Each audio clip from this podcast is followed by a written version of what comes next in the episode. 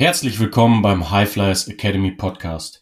Wir sind Dennis und Jonas. Wir arbeiten als Athletiktrainer und Personal Coaches. Wir glauben fest daran, dass wir Karrieren von jungen Athleten und Athletinnen ermöglichen, verbessern und verlängern können. Über die letzten zehn Jahre haben wir sehr viel Wissen in Theorie und Praxis angehäuft und wollen dies nun an euch weitergeben. Wir möchten mit euch gemeinsam das Strength and Conditioning in Deutschland verändern. Im High Flyers Academy Podcast sprechen wir mit einigen der erfolgreichsten Menschen aus den Bereichen Training, Therapie und dem Sport darüber, wie ihr mit Krafttraining, gesunder Ernährung und einem nachhaltigen Lifestyle eure Chancen auf eine erfolgreiche Karriere im Profisport erhöhen könnt. Viel Spaß beim Podcast, beim Stärker und gesünder werden. Genießt die nächste Episode. You can fly.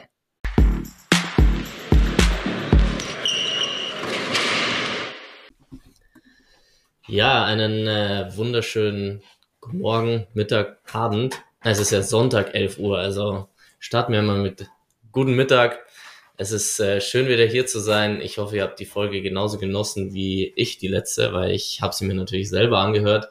Ich äh, lerne selber nie aus und war mehr als angetan von dem Intro. Ich weiß nicht, wie es euch da draußen ging. Ich musste sehr lachen und es war richtig, richtig gut. Und äh, heute ist auch eine besondere Folge, weil wir direkt nebeneinander sitzen. Warum ich in München bin und äh, das auch länger bleiben werde. Dazu bald mehr. Und jetzt erstmal schön, dass du da bist, Dennis. Schön, dass du hier bist in meinem bescheidenen, äh, in meiner bescheidenen Villa. In meinem bescheidenen Schloss. Ja. es ist tatsächlich wie ein Schloss eigentlich. Aber ähm, schöner. Ja, deutlich schöner. Und größer. Ja. Und bescheidener. Ja, mit Gym daneben. Ja. Ja, also besser geht's nicht. ja, zum heutigen Thema. Und zwar haben wir, beziehungsweise hattest du die geniale Idee, weil wir drüber nachgedacht haben, was könnte euch da draußen jetzt am meisten interessieren und auch am meisten bringen. Das heißt, was ist der größte Mehrwert? Und da kam die Strength Speed Curve auf. Exakt. Ja, ich bin darauf gekommen, äh, ich glaube, ich hatte es auch schon mal, ich hatte ja hier im ähm, Podcast auch zu Praktikumsplätzen aufgerufen und die haben wir auch komplett besetzt. Schönerweise ist richtig geil und äh, da halte ich auch täglich ein bis zwei Lectures und eine darum äh, geht eben um die Strength Speed Curve. An der Stelle Shoutout an Marcel, Alex, Felix, Felix ähm, und Herbert aus Brasilien, der aus Brasilien nach München gekommen ist. Kein Witz, um, wow. um da das Praktikum zu machen. Mega geil. Morgen kommt noch ein weiterer Kollege aus Frankreich, der Vincent und komplettiert damit das internationale, internationale Feld der Strengths Coaches. Also sehr, sehr geil. Vielen Dank für die, für die äh, Bewerbungen und äh, alles mega gut. Und wie gesagt, die, ähm, die Lectures gehen halt um Strengths and Conditioning natürlich vor allem im Basketball. Und eine Sache da, die ich gerne beschreibe, ist, wie ich die Strengths Speed Curve durchgrinde in der Preseason. Und zwar die Strengths Speed Curve könnt ihr einfach googeln, ist am Ende eine Kurve, die beschreibt, wie man von Absolutkraft, also wirklich nur, was kann ich maximal, egal mit welchem Tempo bewegen, hin zur Velocity, wird auch oft als Strengths Velocity Curve bezeichnet. Sozusagen wie einmal von absoluter Kraft bis hin zu absoluten Speed und alles, was dazwischen liegt. Und ich mache es tatsächlich so, dass ich ähm, ich habe verschiedene Ansätze in verschiedenen Zeitpunkten der Saison, aber ein, einer, wenn jemand ähm, strukturell ausbalanciert ist, wenn Schlaf passt, wenn Maximalkraft passt, wenn Indikatorlift einigermaßen passen, dann äh, gehe ich in eine SPP oder sogar Transformationsphase, wo es halt super spezifisch wird. Und im Basketball spielt natürlich auch Beschleunigung basierend auf struktureller Balance und Maximalkraft und so weiter äh, eine große Rolle. Und was ich da mache, ich periodisiere dann nach der Strength Speed Curve. So, und äh, ihr habt das ja jetzt alle gegoogelt und somit die Strength Speed Curve vor Augen. Und wir fangen mal links oben an. Und da geht es um äh, Isometronics. Das heißt isometrische Kraft. was nichts anderes heißt als ein unüberwindbarer Widerstand. Und das kannst du machen mit sowohl Deadlifts jetzt vor allem als Ganzkörperübung oder auch Kniebeugen. Bedeutet einfach, ich stecke mir entweder Pins ganz unten ins Rack und fange an Deadlifts zu machen. Wenn ich Deadlifts Isometronics machen will, mach vier, fünf Wiederholungen gegen diese Pins, gehe immer wieder runter und die sechste Wiederholung habe ich Max und das Ganze mache ich mit 60, 70 Prozent meines 1AMs auf der Langhantel. Und im letzten Satz ziehe ich sechs Sekunden gegen einen unüberwindbaren Widerstand. Das heißt, die Pins, die da im Rack sind, wo die Langhantel einfach nicht gegen ankommt, ungefähr bei, ich sag mal, 120 Grad Hüftwinkel. Also in einer Position, wo ich ähm, normalerweise auch einen ersten Schritt im Basketball oder im Fußball habe. Also noch gebeugte Hüfte, die sich strecken will. Also mhm. eine sehr spezifische Position für Beschleunigung. Startposition beim Sprint ist zwar ein bisschen mehr gebeugt, aber kommt dann auch in diese Position 120 Grad Hüftwinkel, 100, mhm. 110, 120 Grad, je nachdem. Und da ziehe ich dann sechs Sekunden maximale Power und lasse dann das Gewicht ab. Und das sind sogenannte Isometronics. In der, in der ähm, Kniebeuge wäre das Ganze dann, ich beuge gegen die Pins, auch fünf, vier, fünf Wiederholungen und in der sechsten gehe ich dann hoch und habe auch wieder bei 120, 130 Grad Hüftwinkel einen Widerstand oben, den ich, ne, in dem Fall habe ich die Bar auf den Schultern und kann diese beiden Pins nicht überwinden und drücke aber mit meiner maximalen Power gegen diese Pins von unten und habe so eben ein etwas höher als bei den, also etwas höher, größerer Hüftwinkel, aber etwa, genau, äh, ne, eine andere Position als bei den Deadlifts Mhm. Aber überlade so diese Position, rekrutiere extrem viel Faser, kann diesen Widerstand nicht überwinden und schule so das Nervensystem eben in dieser sehr spezifischen Position für Beschleunigung sehr viel Kraft aufzuwenden. Und ähm, ein Takeaway damals aus Florida mhm. von Preston Green, habe ich auch schon öfter erzählt, wo ich war, einer derjenigen, die ich wirklich Mentoren nenne und von denen ich sehr viel gelernt habe. Und er hat auch gesagt, basierend auf dem, was er von Polikin gelernt hat, ist das the single best lift to develop speed. Krass. Und das ist der Punkt mhm. ganz links oben dieser Speed Strength Curve. Direkt darunter kommt der Und ja. ähm, wie, wie groß ist der Bewegungsradius? Also wenn du jetzt gerade bei der Kniebeuge, ist es so, dass du eben bis zu dem Punkt hochgehst und dann ganz runter oder ist es nur ein kleinerer Bewegungsradius? Also bei den Deadlifts Stange immer wieder zurück auf den Boden und bei der Kniebeuge am besten Full Range runter, wenn das deine Biomechanik zulässt. Aber okay. in dem Fall, ich bin ja immer Fan von ganz runterbeugen, aber in dem Fall äh, geht auch 90 Grad Kniewinkel, weil es da einfach nicht drauf ankommt. Da ist der Load auch zu wenig, dass du da einen Trainingseffekt hast, sondern der Trainingseffekt liegt wirklich in mhm. dieser Position, wo die mhm. Pins dann halt dich mhm. limitieren. Genau. Ja. ja. Direkt darunter in der Speed Strength Curve kommt halt Maximalkraft.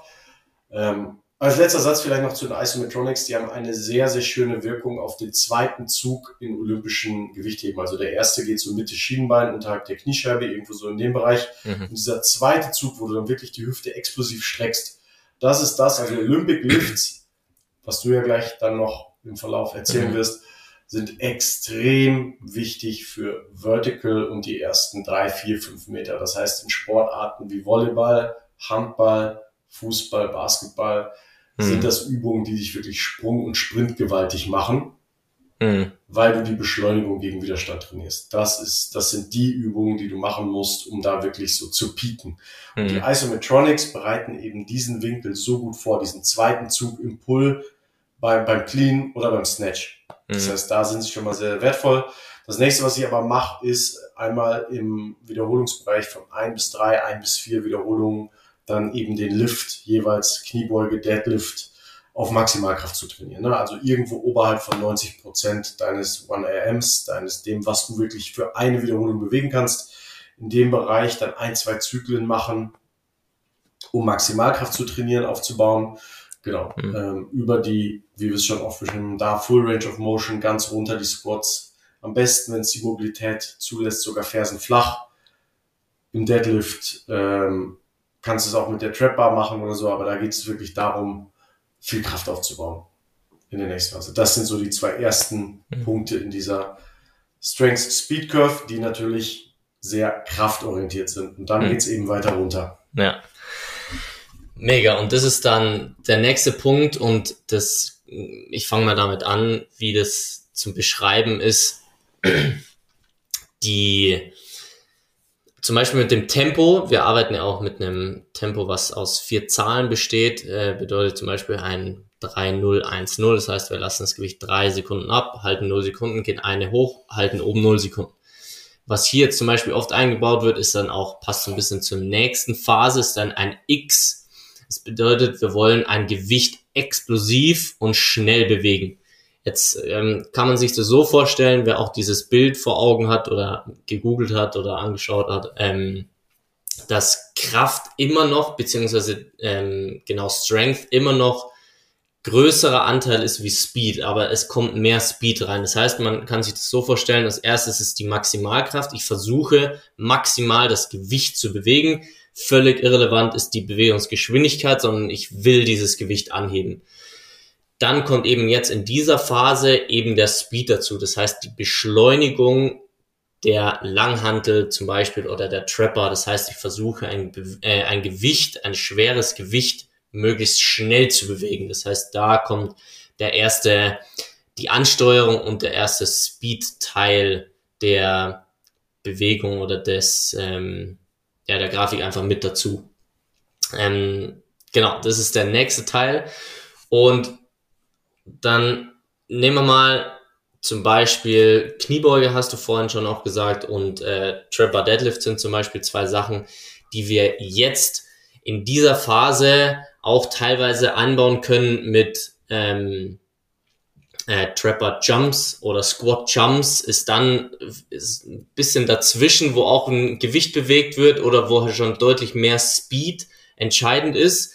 Ähm, die würde ich so ein bisschen auch da dazwischen ansiedeln. Und dann gibt's eben auch jetzt, wo Speed relevant ist. Und da kommt eine Sache ähm, mit rein, und zwar olympisches Gewichtheben da muss ich auch aus Erfahrung dazu sagen, das Wichtigste ist, die ersten Phasen auch gut zu meistern, wie du es schon gesagt hast, dass die strukturelle Balance passt, dass die Maximalkraft schon und und und, dass du eine gewisse Erfahrung auch mit der Langhantel und mit den Bewegungen haben hast, von deiner Muskulatur, von deinen Gelenken, damit du weißt, wie du das Gewicht bewegst und dann olympisches Gewichtsheben zu machen.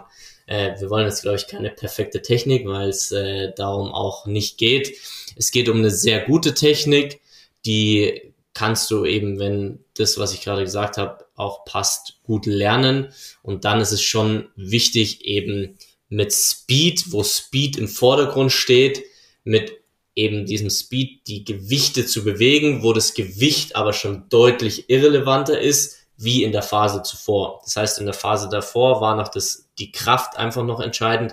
Jetzt ist schon deutlich mehr das Speed entscheidend und weniger dieses Gewicht. Das heißt, ich will so schnell wie möglich und so explosiv wie möglich das Gewicht bewegen. Entweder eben aus der Hüfte, meistens ist es eine Triple Extension eben mit Sprunggelenk, Hüfte ähm, und das Hochziehen eben, äh, was hier in der Phase entscheidend ist. Genau, Danach geht's weiter und dann wird schon relativ klar speedmäßig. Ja, genau. Also die so der Übergang sozusagen von ähm, Power zu Speed ist genau dieser Übergang von, wenn du es jetzt beim olympischen Gewichtheben halten willst, von Clean zu Snatch. Zum Beispiel im Basketballer, in anderen Sportarten bin ich mir da jetzt nicht so hundertprozentig sicher, aber gibt es ein optimales Verhältnis, wo ich auch versuche hinzucoachen, der, der Snatch sollte 78% vom Clean sein. Sozusagen, ist dein Clean zu stark für den Snatch, musst du mehr Explosivität trainieren, also mehr Richtung Speed. Ist der Speed, äh, ist der Clean, ist der Snatch zu gut für den Clean, yeah. musst du mehr Kraft trainieren, weil die Power mhm. fehlt. Also da diese 78, sagen wir mal 80 Prozent eigentlich, äh, sind ideales Verhältnis von Kraft und Speed. So, und das ist so der Übergang. Und wenn wir das geschafft haben und mit Snatches dann enden oder mit einem leichten High Pull, wie gesagt, wenn Snatch technisch zu schwer ist, muss man sich damit auch nicht lange aufhalten, sondern es gibt andere Möglichkeiten da, mhm. ähm, den, die Speed-Komponente reinzubringen. Das heißt also sowas wie zum Beispiel Weighted Box Jumps. Das sind dann so die nächste Sache, die ich mache. Also du hast immer noch einen zusätzlichen Widerstand, aber der Speed, also die Beschleunigung steht schon klar im mhm. Vordergrund und du springst eben auf eine Box drauf mit ein bisschen Gewicht dazu. Mhm. Genau, und da, das geht dann über in tatsächlich Resisted Sprints, wo wir jetzt schon wirklich eine Transformation haben von dem Weight Room zu Ich laufe wirklich auf dem Court drei, vier, fünf Meter, erst noch gegen Widerstand mit einem Band, so dass ich diese sehr basketballspezifische Bewegung habe, wo ich beschleunigen muss, mhm. die Hüfte strecken gegen Widerstand zwar immer noch, aber schon sehr nah am Sprint, bis hin zu Sprints. Und da sind wir dann echt angekommen beim Speed, also ganz rechts unten in der Kurve. Und als letztes gibt es auch noch den Overspeed. Ähm, das wäre dann sowas wie supramaximale Sprint, also sowas wie ein Hügel runterlaufen oder im Fußball sieht man das öfter mal, dass du dich von einem Seil ziehen lässt. Äh, ich glaube, das ist in, bei sowas vielleicht im Football oder im Fußball, mhm. kennst du dich jetzt ein bisschen besser aus, aber interessant her, mhm. weil du da auch diese Hamstring Prevention ja hast. Hatten wir im Interview mit Martin Krüger gehört, dass nichts ersetzt Sprinten, mhm. um so Bulletproof Hamstrings ja. Sozusagen im Basketball hast du das nicht, weil eigentlich sprintest du im Basketball nicht. Du hast diese, du hast auch keine Muskelzerrungen im Basketball, also ganz selten und schon gar nicht im hinteren Oberschenkel, mhm. weil du eben eher so die Beschleunigungskomponente hast und nicht diesen Top-Speed. Ja. Deswegen also sowas wie Overspeed, Hügel runterlaufen oder so, periodisiere ich jetzt gar nicht und eigentlich mhm. auch schon diese Resisted Sprints, ja, aber was den meisten fehlt in der Realität, ist ehrlich gesagt sogar der Anfang der Strength Speed Curve, also die Kraft ist oft der limitierende Faktor. Mhm. Das heißt, da halte ich mich länger auf und gehe dann in Richtung so Resisted Sprints ganz am Ende vielleicht mal so ein bisschen, vielleicht ganz am Ende mal ganz kurz sowas wie Plyometrics noch einzubauen, mhm. wo du wirklich nur so ganz kleine ähm, Bouts aufs, aufs Nervensystem gibst, um da so diese elastische Power Reaktivität in der Sehne und so weiter zu trainieren. Aber als Anteil mhm. ist es schon der deutlich kleinere, in dem ich periodisiere. Trotzdem so für euch da draußen, für die Athleten oder vielleicht auch für die Coaches, die mhm. da vielleicht äh, sich Gedanken zu machen, was mache ich optimalerweise in der Preseason. Für mich eine sehr gute Idee ist, sich da zu orientieren, übungsmäßig und eben energiesystemmäßig ähm, an der Strength Speed Curve. Mhm. Genau. Eine Frage habe ich da noch äh, kurz an dich. Und zwar, wenn man das jetzt im zeitlichen Rahmen sieht, äh, Basketball hatte schon eine relativ lange Offseason oder eine Preseason eben dann auch, wo natürlich mehr Zeit zur Verfügung steht.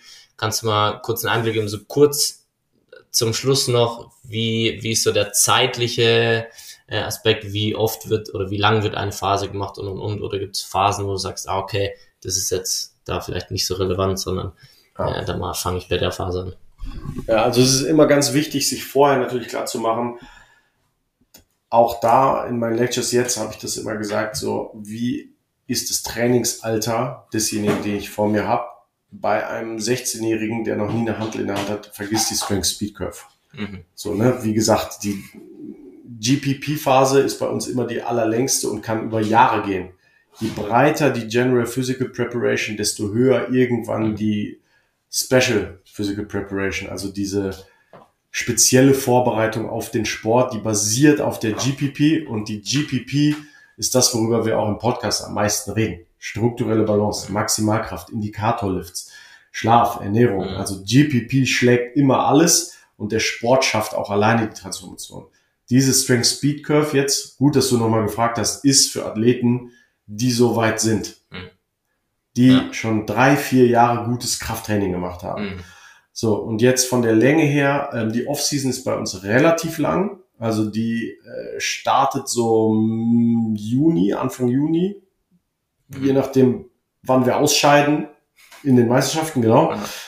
Äh, aber wir haben auch in der Pro B zum Beispiel immer auch Playdowns. Also das heißt, es geht immer relativ lang, so Mitte Mai, vielleicht Anfang Juni fängt es dann an mit der Offseason und geht dann halt wirklich bis Mitte August.